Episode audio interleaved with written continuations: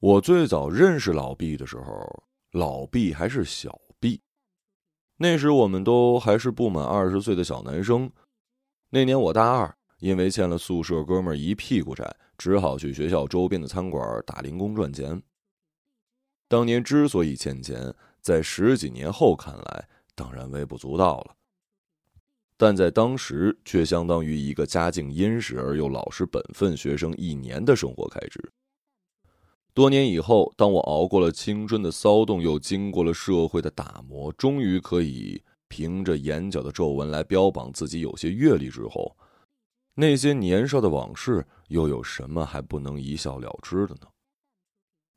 我不介意告诉你们，那时的我正陷入爱情的高烧无法自拔。我爱上了一个对我毫不感冒的姑娘，请允许我用“爱”这个字眼，因为当年她的确令我。茶饭不思，失魂落魄。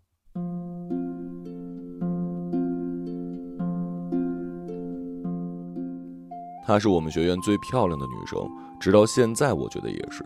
追求者甚众，除了近水楼台的本院男生，外院虎视眈眈的觊觎者也不少，甚至连曾经的爱慕者都在一如既往的穷追不舍。据说他每周都会收到一个来自外地的包裹。包裹中不外乎装帧精美的小礼品、言辞缠绵的信札。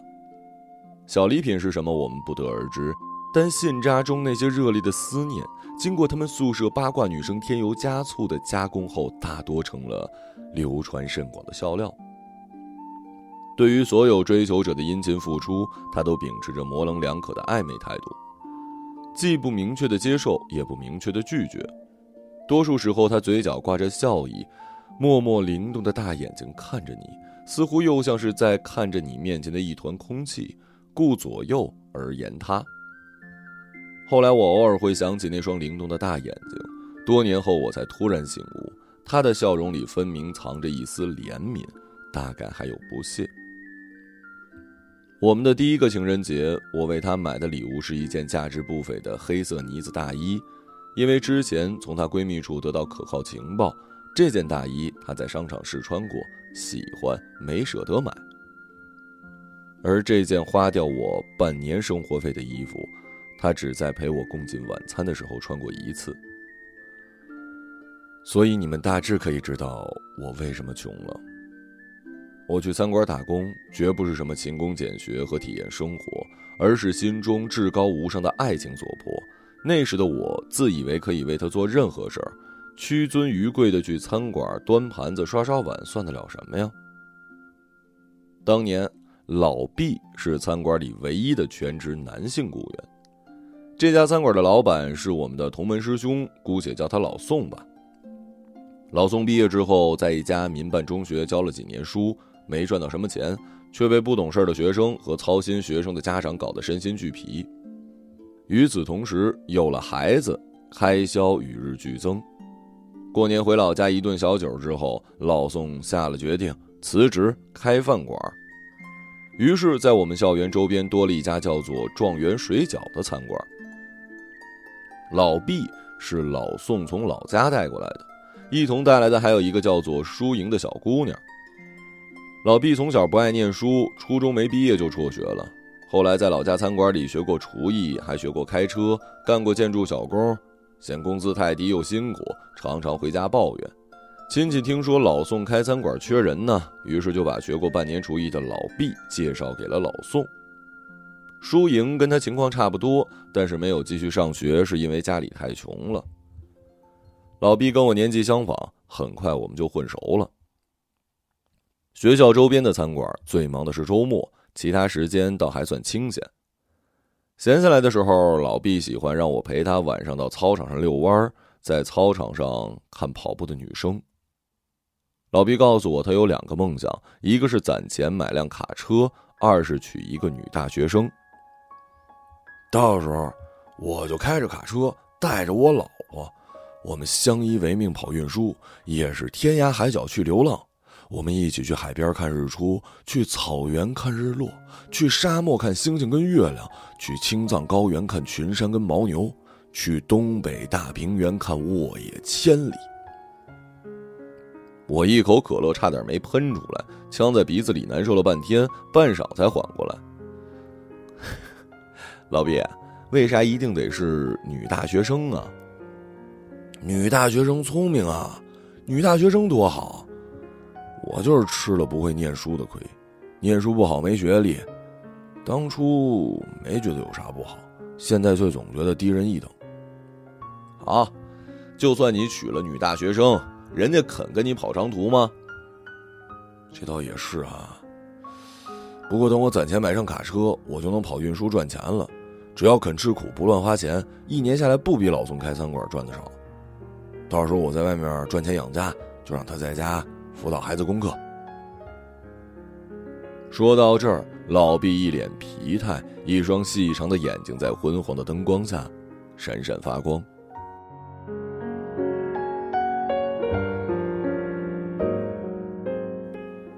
因为兼职工资按小时结算，所以只要我有时间就去老宋那儿耗着。老宋也不是省油的灯，只要我去，即便店里空无一人，也不会让我闲着，总有这样那样的活给我干。连他儿子的尿不湿、他家的卫生纸都让我去买，偶尔买错了品牌，还得借机训我两句。我心里不快，但只能默默忍受，心里感慨呀：“本是同门生，相煎何太急呀。”当然，真的忙的时候，那是连晚饭都顾不上吃。十几张桌子，五个包厢，坐得满满当当。我跟老毕忙得脚不沾地儿，还是难以周全，经常要忙到晚上十一点坐下来吃口饭。老宋给我们俩煮一盆爆锅面，外加两个店里常备的小凉菜，都是客人点的最少的，连个热菜都没有。输赢呢，这时候就偷偷从厨房里切一碟卤水拼盘给我们端上来。输赢是前台。负责收钱记账，大概跟老宋沾亲带故，深得老宋的信任，所以对于输赢犒劳我们的善举，老宋睁一只眼闭一只眼，全当没看见。看到眼前的输赢，我常常想起我的那个他。如果他看到我在这里辛苦的做零工，会是何感受呢？当然，他大概永远不会来老宋这样的饭馆吃饭吧。知道了，我心中有个他的存在。看过照片之后，老毕撇了撇嘴：“是挺漂亮的，不过我妈说了，娶老婆不能娶太漂亮的，太漂亮的女人要求太高，咱满足不了，娶个能过日子的就行。能过日子的，那我看输赢其实挺不错的，人勤快，心眼好，跟你其实挺配的。我说了，我有俩梦想，一个是买辆卡车跑运输。”然后娶个女大学生。我打断老毕的话，然后反驳：“上大学就了不起啊？反正我觉得这个漂亮女人不适合你。实话说吧，我看你驾驭不了。反正我觉得女大学生也不一定适合你。上没上过大学是衡量人的唯一标准吗？你这梦想有点可笑啊！看来咱俩谁也说服不了谁呀。哼，那还是喝点吧。”老毕跑到前台冲输赢使个眼色，输赢心领神会，从柜台里摸出两瓶小二递给他。我冲输赢露个鬼脸，聊表谢意。输赢脸色微微泛红，向我们这边笑，继续整理账目。输赢，真不愧他这名字，真跟以前大家闺秀似的，没事的时候一句多余的话都没有。提起输赢，我还真得好好谢谢他。别看人家小姑娘没怎么念过书，手巧的很。那时候我跟女神刚认识不久，恰好她要过生日，我绞尽脑汁想送一件别致的礼物，想让他通过这件礼物看出我的心意。去礼品店买些小玩意儿似乎很流行，却落了俗套。我想了又想，开始我想送他一枚刻章，可惜自己当时刚开始玩篆刻，手艺差得很，怕是刻再简单的字儿都会很难看。后来我就想出了要送他纸玫瑰的主意。买了一摞的玫瑰红的彩纸，照着网上的教程反复试了一天，可折出来的玫瑰花简直惨不忍睹。晚上去老宋饭馆干活，我就把彩纸带了过去，想让老毕帮我想办法。他切配功夫一流，还会盖房子，哎，做过建筑工人嘛，心灵不灵很难说，手应该算是巧吧，折个纸玫瑰不在话下吧。饭馆晚上十点收工。我把我送他纸玫瑰的想法告诉老毕，老毕一拍胸脯说：“这还不简单，我给你折他一百朵。”可老毕照着图忙活了半天，连个成型的都没折出来，还不如我呢。淑英看我们瞎忙活，记完账目也过来凑热闹，还是人家女孩子手巧，第一朵就折得比我强，很像网上教程里的成品。我跟着他学了半天，就是折不出他的效果。看着我又急又毛躁的样子，淑英笑。哥，你就这么喜欢他呀？那还用说？你年纪小，不会懂的。我埋头苦苦钻研，一张纸都快被我给折烂了，还是没有淑英折得好。哥，我帮你折，呃，要多少你说。别了别了，你帮我折，里面能有我心意吗？女生有第六感，懂吗？她能感觉出这玫瑰不是我折的。不会的，你把你折的这几朵送给我，我给你折一百朵好看的。到时候你送给他，就说是自己折的，不会被发现的。看着自己这双笨手，我最终还是同意了。我告诉朱莹，事成之后带他跟老毕好好搓一顿。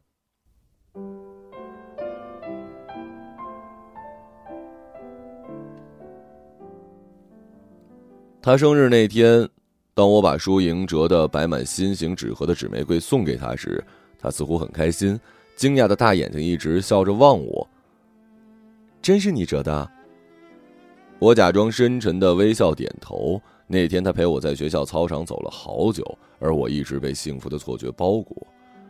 直到多年以后才明白，这不过是我备胎的起点罢了。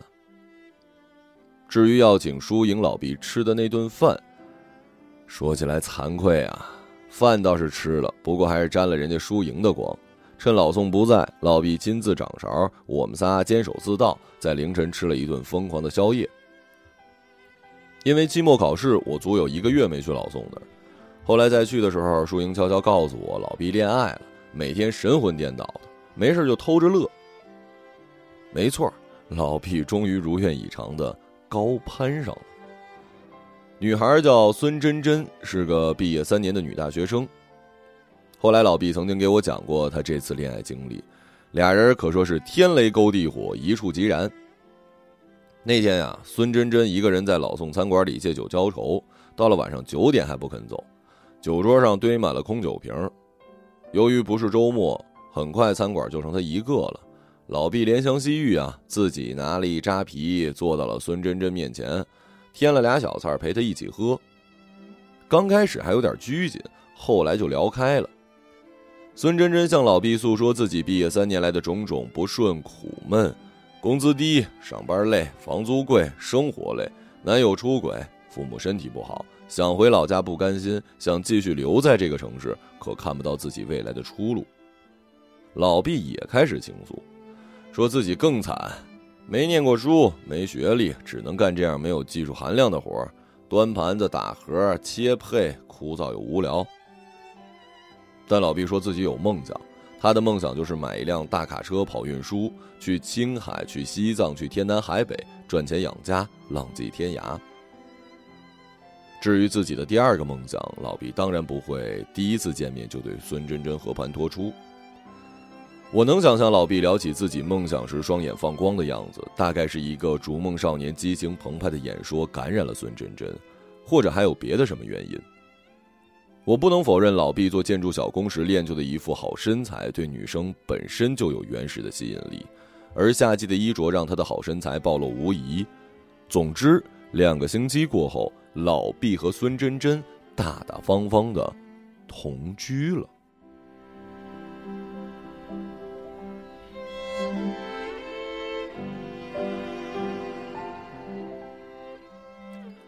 以我现在的眼光来看，对于一名我校会计系的毕业生而言，孙真真当年混的确实不咋地。毕业三年，还在一家私企干着文员兼财务兼老板助理的杂活，工资呢虽说比刚入职时涨了一点，可没完没了的忙碌相比，那根本就不值一提。老毕当时手头有点钱，是为买卡车攒的，但眼前的孙真真也是他的梦想。于是老毕毫不犹豫的做出了取舍，他告诉孙真真：“你别上班了，专心复习考研吧。你不是一直想考研吗？没关系，爹妈不支持你，我支持你。老毕跟孙真真同居后，我们一起吃过饭。孙真真确实很符合老毕的老婆标准，女大学生，长相普通，家境普通，混在人群里可以忽略不计的那种。唯一让我不放心的是他眼神中的那股倔强跟要强。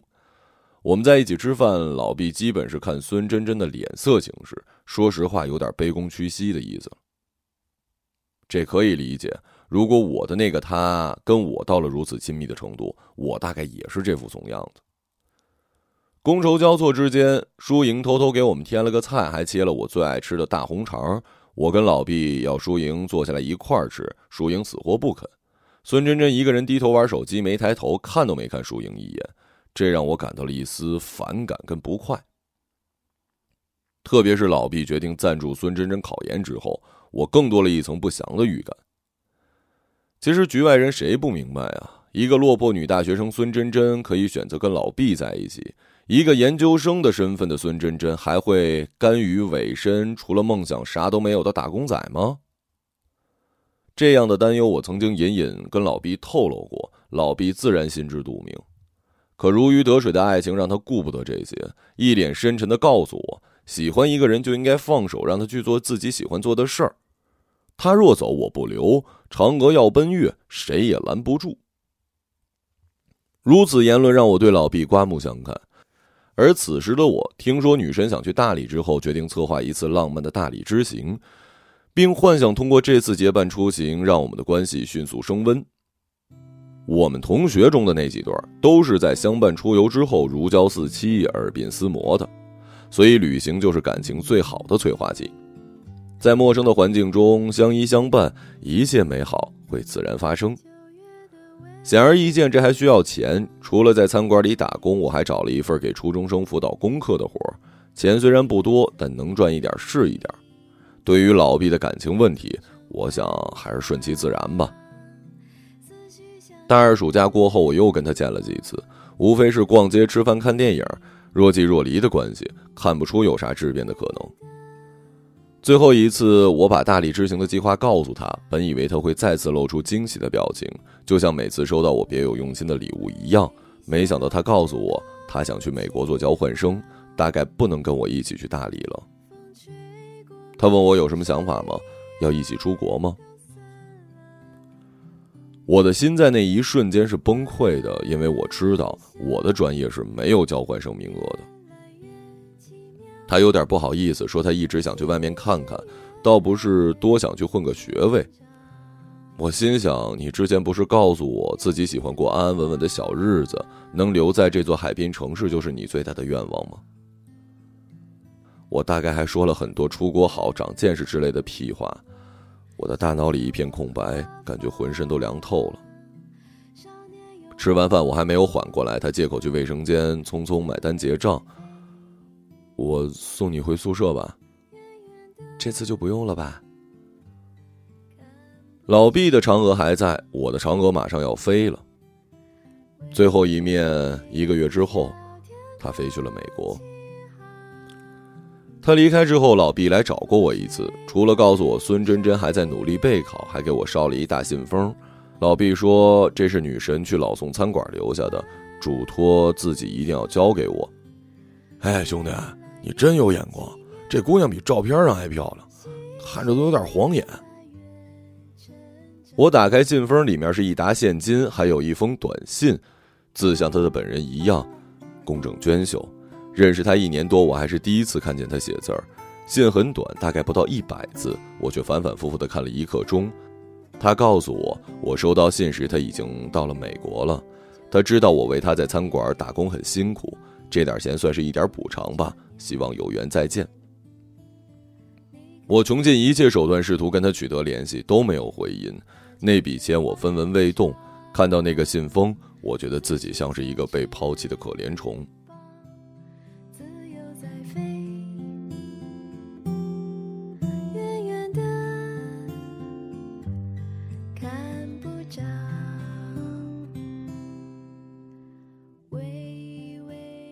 他离开最初的一个月，大概是我有生以来最消沉的日子。不去上课，不去打工，晚上失眠，脑子像被泼了冷水一样清醒，直到第二天天亮才勉强睡着。睡醒之后喝两口小二，随便找宿舍里可以吃的东西塞两口，然后出门乱转。看到站牌有公交车停下，不管哪路车要驶向哪儿，丢了魂儿一样跟着别人打卡上车，然后找个靠窗的位置看着窗外滚滚红尘发呆。有一次，我到了荒无人烟的市郊，返回的末班车错过，索性就躺在公交站牌的长凳上过了一宿。第二天一早醒来，才发现自己的手脚已经被冻得失去知觉，勉强站起来，等冻麻的手脚渐渐恢复，然后一个人凭感觉朝学校方向走，像一条被抛弃的野狗，一直晃晃悠悠到下午才回学校，然后就栽倒在床上呼呼睡了。大概过了半年，我终于把他放下。他在我心中结了一个不大不小的伤疤，但好歹是愈合了。过完寒假开学之后，老毕找我喝酒，告诉我孙真真考上了上海一所大学的研究生，他很快也要走了。那你的梦想不是超额实现了？本来想娶一女大学生，现在是研究生女朋友了。老毕一脸无奈跟苦笑。摁灭了没抽几口的烟头，带着一点自嘲的味道跟我说：“我这个嫦娥大概也要飞走了。”我们宿舍去老宋的餐馆吃散伙饭，喝的差不多了。我问老毕：“跟孙真真还有联系吗？”“真的不怎么联系了，每次打电话话都越来越少，发短信经常不回。他说我们俩性格不太合适。”“哼，还想找个大学生当媳妇儿吗？”不想了，现在我就想攒钱买辆卡车，然后找个知冷知热的女人好好过日子。你呢？还想那个漂亮的女孩吗？偶尔会想，但不着迷了，没有痴心了。可能再见到她本人还会心动吧，但现在真的没啥感觉了。我最近琢磨出一件事儿，很多道理吧，别人怎么教、怎么劝自己都不会真心接受，只有亲身经历后。才会在不知不觉中真正明白。我们俩相视一笑，酒杯旋即碰在了一起。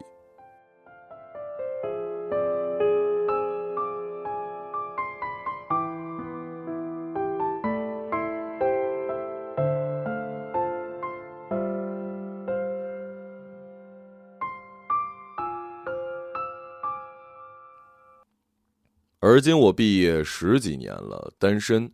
做着普普通通的工作，爱看书，偶尔喜欢写点东西，渐渐习惯一个人的孤独状态。谈过几次恋爱，结果无疾而终。那个他也再未谋面。有人告诉我，他跟一起出国的交换生的一个男生好上了，但最后嫁给了一个台湾人，据说在美国定居了。总之，她嫁的不错。至于是否幸福，那都不得而知了。最近多年未联系的老毕突然加了我微信，翻看他朋友圈儿 嘿，可以啊，这小子真的买了卡车跑了长途。哎，等等啊，这女人谁呀？哎，这不是输赢吗？两人的自拍照，老毕专心驾车，输赢在副驾驶摆了一个 V 字的手势，一张小脸晒得红扑扑的，眼神中洋溢着喜悦，满嘴的小白牙一如从前的洁白明亮。我说老毕啊，你可以啊，买上卡车发了大财吧，还把人家输赢拐跑了，你真是梦想成真了。卡车贷款买的，欠了一屁股债，要是还不上贷款，随时被推走，媳妇儿倒是自己。你小子有眼光啊，能娶上输赢这样的好姑娘，下辈子你就等着享福吧。兄弟，有件事我做的有点自私，现在终于可以告诉你。当年你收到那个信封是输赢让我给你的，她看你太难过，就想了这么个办法安慰你。她不想让你觉得那个女孩那么无情。说实话，输赢，他是喜欢你的。受伤害，只是不想再让自己对你太过依赖。我明白你给的爱是真实的存在，只是我不懂得如何去。爱，才会让你想离开。